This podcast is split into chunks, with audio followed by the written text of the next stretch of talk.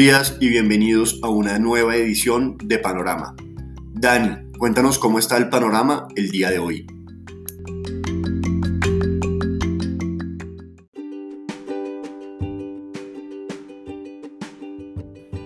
Muy buenos días a los seguidores del podcast Panorama de Global Securities. Hoy nuevamente una dinámica tranquila, por lo tanto un panorama indeciso. La noticia del día tiene que ver con los anuncios del Ministerio de Hacienda de la publicación de principales tenedores de TES en Colombia. Por tercer mes consecutivo se registraron ingresos de inversionistas extranjeros. Creo que esto es una buena noticia, teniendo en cuenta que en mayo Standard Poor's le quitó gran inversión a Colombia, obviamente por sobradas razones, habíamos hecho méritos, y pues existía la percepción el mes de junio de que pronto iba a hablar Fitch. A pesar de esas percepciones, hubo ingreso de inversionistas extranjeros. Ahora, Fitch habló comenzando el mes de julio. Probablemente en julio tengamos algo de liquidación, pero lo que ocurrió en ese periodo de abril, mayo, junio es simplemente el reflejo de que las tasas pueden ser atractivas para los inversionistas extranjeros, los que no tengan la restricción de de invertir en países grave inversión, continuarán ingresando al país, más aún cuando vemos el día de hoy un nuevo descenso en las tasas de descuento de los tesoros a 10 años en los Estados Unidos que hace aún más atractiva la renta fija colombiana. Mientras tanto, volvemos al tema internacional, los mercados ayer, primer, bueno, segunda jornada de las últimas 11 jornadas con caídas eh, con, es la segunda jornada de las últimas 11 que presenta caída, es decir, en las otras 9 ha habido valorizaciones en el Standard Poor's, que en acumulado ha ganado el 4,5%, o bueno, un poco más del 4%. Mientras tanto, Europa durante ese mismo lapso de tiempo solo ha ganado el 0.36%, medio en dólares, o 0.9 medio en euros, y pues estamos viendo un claro desacoplamiento de los mercados emergentes que han caído casi el 1% durante el mismo periodo de tiempo. Así que en los últimos 11 días Estados Unidos ha tenido una muy buena dinámica en su mercado accionario, Europa ha estado plano y los emergentes han perdido un poco.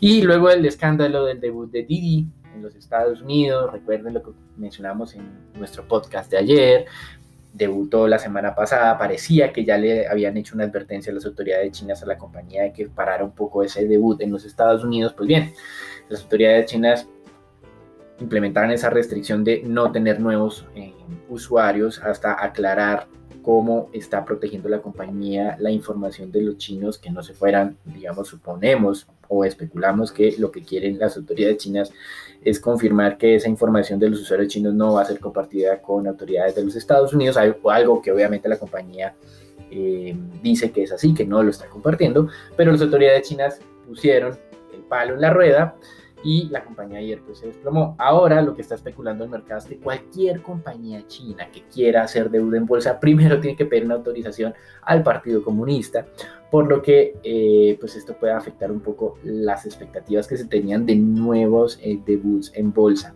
Y no solo eso, sino que se tiene la sensación de que las autoridades chinas prefieren que el debut no sea en Estados Unidos, sino en el mercado de Hong Kong, en caso que no quieran eh, hacerlo en Shanghai. Entonces, pues esto continuaremos eh, o continuará generando algo de interés entre los inversionistas de qué va a pasar con estas eh, compañías que tienen emisiones en los Estados Unidos y son procedentes de China. Recuerden también que hay una restricción impuesta recientemente o pues que la firmó el anterior presidente de Estados Unidos en el mes de diciembre y es que una compañía china que tenga en su junta miembros del Partido Comunista o de las Fuerzas Armadas, tendría que estar, tendría un plazo máximo de tres años para deslistarse del mercado estadounidense, a menos que cambie la conformación de su junta. Cosas que vemos un poco difícil o complejo en este momento. Así que hay un alto riesgo de inversión en estas compañías de tecnología que son o que tienen unas expectativas muy positivas de largo plazo, pero que tienen un riesgo político muy alto. En divisas, el dólar nuevamente se está fortaleciendo, nuevo máximo o bueno, estamos alcanzando nuevamente los máximos del dólar frente a otras monedas reserva, esto medido a través del índice de XY. Ese índice está en 92.55 unidades, muy parecido al máximo de la semana pasada, y también el dólar se fortalece frente a monedas de América Latina. El índice LASI, este es el inverso, está descendiendo, las monedas de América Latina están debilitándose frente al dólar, está en este momento en niveles de 43 y medio unidades. En materias primas continúa un poco eh, la dificultad para leer qué es lo que está ocurriendo en, la OPEP con Emiratos Árabes, Arabia Saudita y Rusia, y por eso hemos tenido alta volatilidad durante las últimas más o menos 30 horas. pero sin una clara tendencia. Los precios del Brent siguen muy cerca de los 75 dólares, es decir, en acumulado no ha pasado nada, pero sí hay mucha volatilidad. Recuerden lo que mencionamos en nuestro podcast de ayer, que estas diferencias no implican que no vaya a haber incrementos de producción. Eh, y segundo, que la diferencia es porque Emiratos quiere que le suelten más rápido el lazo, es decir, poder producir más de lo que les eh, está permitido en este momento. Así que el acuerdo, recuerden que se tenía previamente tentativo era un incremento de solo 400 mil barriles el próximo mes cuando tengo un faltante en los mercados de 3 millones de barriles, por eso esa tendencia alcista del petróleo. Y lo que quiere eh, Emiratos es que le suelte más rápido el lazo. Eh, no vemos que sea tan sencillo eh, porque Rusia y Arabia Saudita consideran que si le permiten a Emiratos producir más, el resto de países de la OPEP va a querer hacer lo mismo, pero pues sentimos que ya con precios de petróleo muy cerca de los 75 dólares no hay demasiadas razones para continuar siendo tan restrictivos en esta política de producción. Con respecto a la renta fija, tal vez aquí es lo más interesante del día. Tasas de descuento de tesoros a 10 años, 1,32%. Eh, ha caído 10 básicos frente al cierre del viernes pasado, sin que tengamos malas noticias económicas ni tampoco algún pronunciamiento importante por parte de miembros de la Fed que sugiera que... Eh, o que explique esta, este comportamiento, ni una caída en la inflación que le permita a uno pensar que la presión por este lado también está cediendo.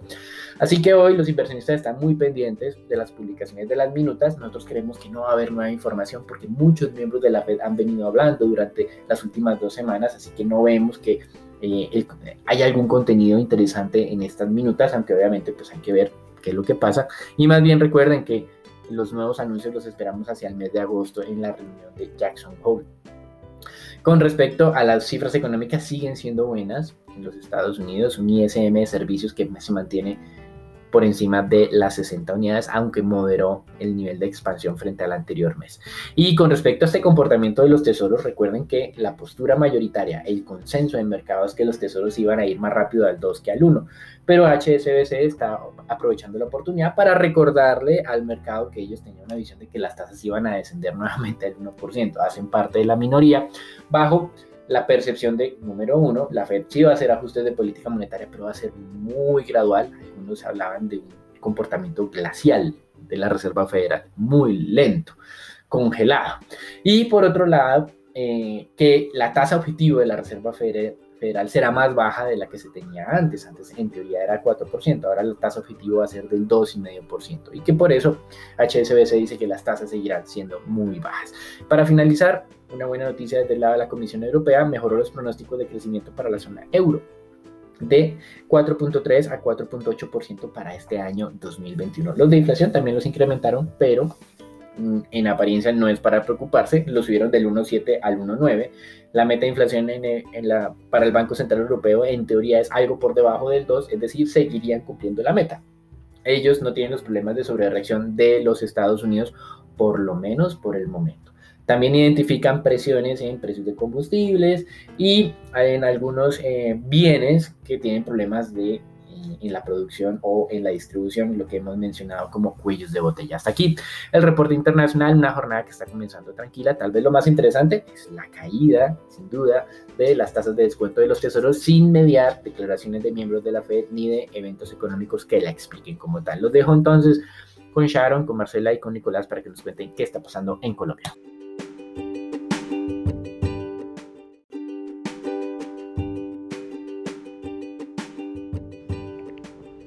Buenos días Dani, muchas gracias. Vamos a hablar de las noticias de Colombia. Para comenzar, el día de ayer inició el proceso de vacunación en empresas privadas donde se compraron más de un millón de dosis de la vacuna de Sinovac.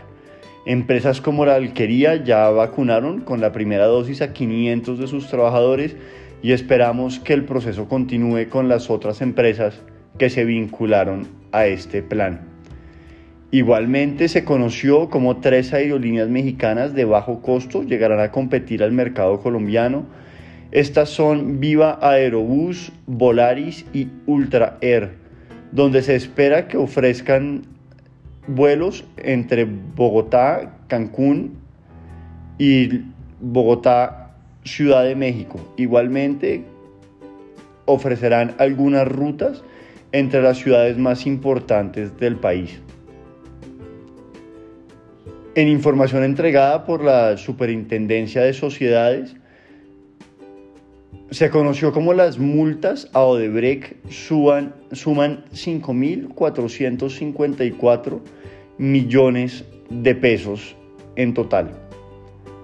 Para terminar, la demanda eléctrica de Colombia, según la Unidad de Planeación Minero Energética, UPME, se espera que supere los niveles pre-COVID en el tercer trimestre de este año. Bueno, Sharon, cuéntanos cómo está el panorama de renta variable para el día de hoy.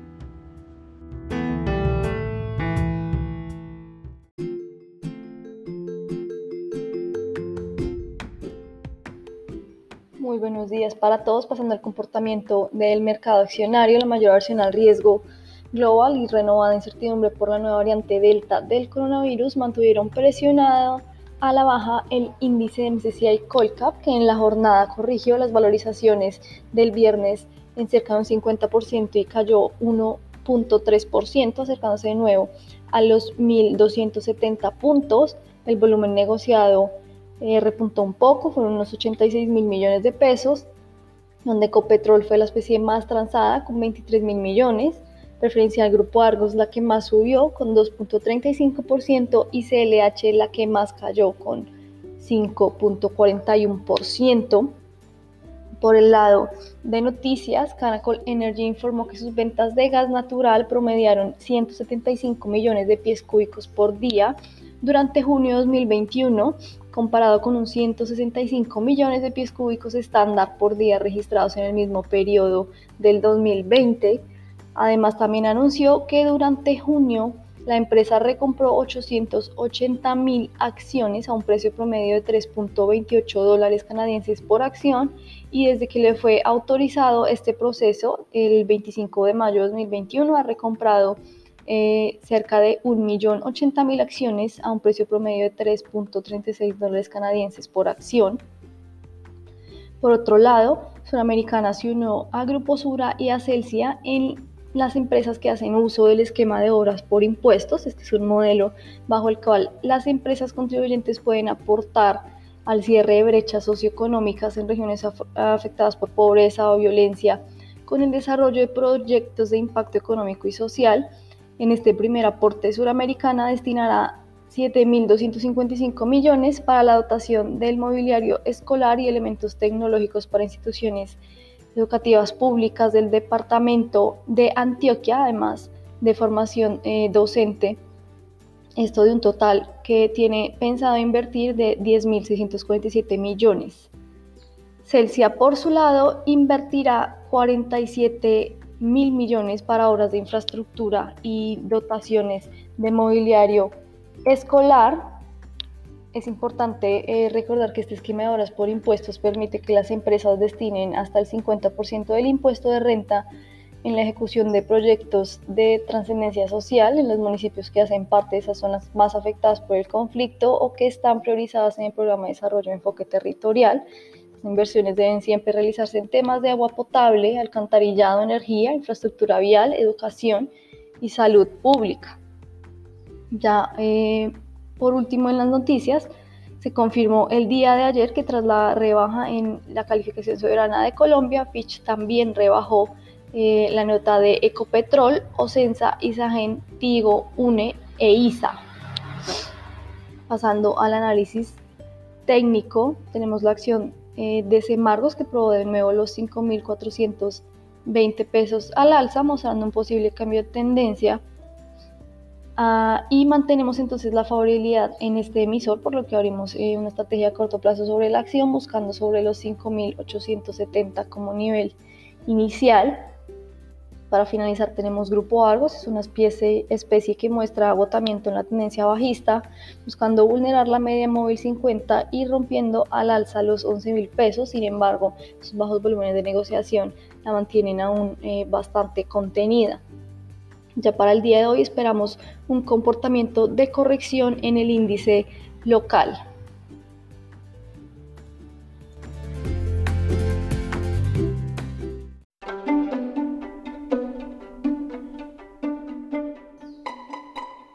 Lado de la divisa colombiana, el día de ayer esta tuvo eh, una corrección en su totalidad del movimiento del viernes y se evaluó eh, un 1%, subiendo 37.5 pesos para cerrar en 3.779 pesos con 5 centavos. Este retroceso del mercado petrolero por eh, la posibilidad de incrementos unilaterales por parte de alguno de los miembros de la OPEP que presionó los precios a la baja, sumado a ese fortalecimiento del dólar en el mundo derivado de un menor apetito por riesgo, fueron las principales razones para el retroceso de la divisa local que también eh, mantienen incertidumbre por la aprobación de la reforma tributaria y la inestabilidad social del país.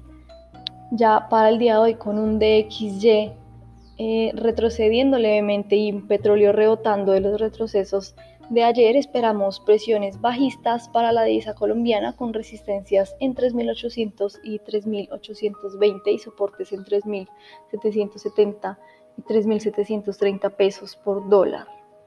Ahora los dejo con Marcela para conocer acerca del mercado de renta fija.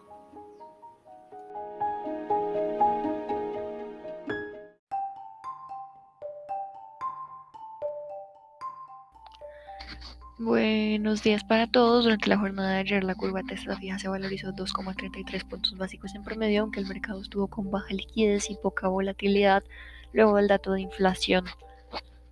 La demanda provino por parte de inversionistas extranjeros, mientras que la oferta se observó por parte de algunos agentes, locales. La curva TSUR se valorizó 0,22 puntos básicos en promedio, siguiendo la curva testa fija. En el mercado se negociaron un billón de pesos distribuidos en 0,9 billones para el CEN y 1 y 0,1 billones para Master Trader.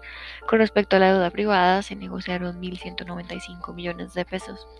El ministro de Hacienda, José Manuel Restrepo, será parte de una gira que se lleva a cabo el día de hoy y de mañana 8 de julio en Estados Unidos por parte del gobierno y el sector privado en las ciudades de Nueva York y Washington, en donde se tratarán temas como la dinámica de la reactivación económica en Colombia y la coyuntura relacionada con el paro nacional.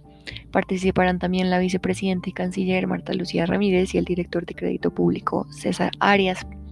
Los fondos de inversión extranjeros fueron compradores netos de la deuda local pública colombiana por 2,6 billones de pesos en junio, desde 4,1 billones en mayo, de acuerdo con el director de, de crédito público César Arias en el segundo trimestre hubo entradas netas por 10,7 billones de pesos. El Banco de la República dijo que el periodo de silencio, semana en la cual los codirectores no hacen apariciones públicas, aplicará solo en las reuniones en las cuales la Junta toma decisiones de tasa de interés de intervención. Esto quiere decir que en los meses de febrero, mayo, agosto y noviembre no habrá periodo de silencio.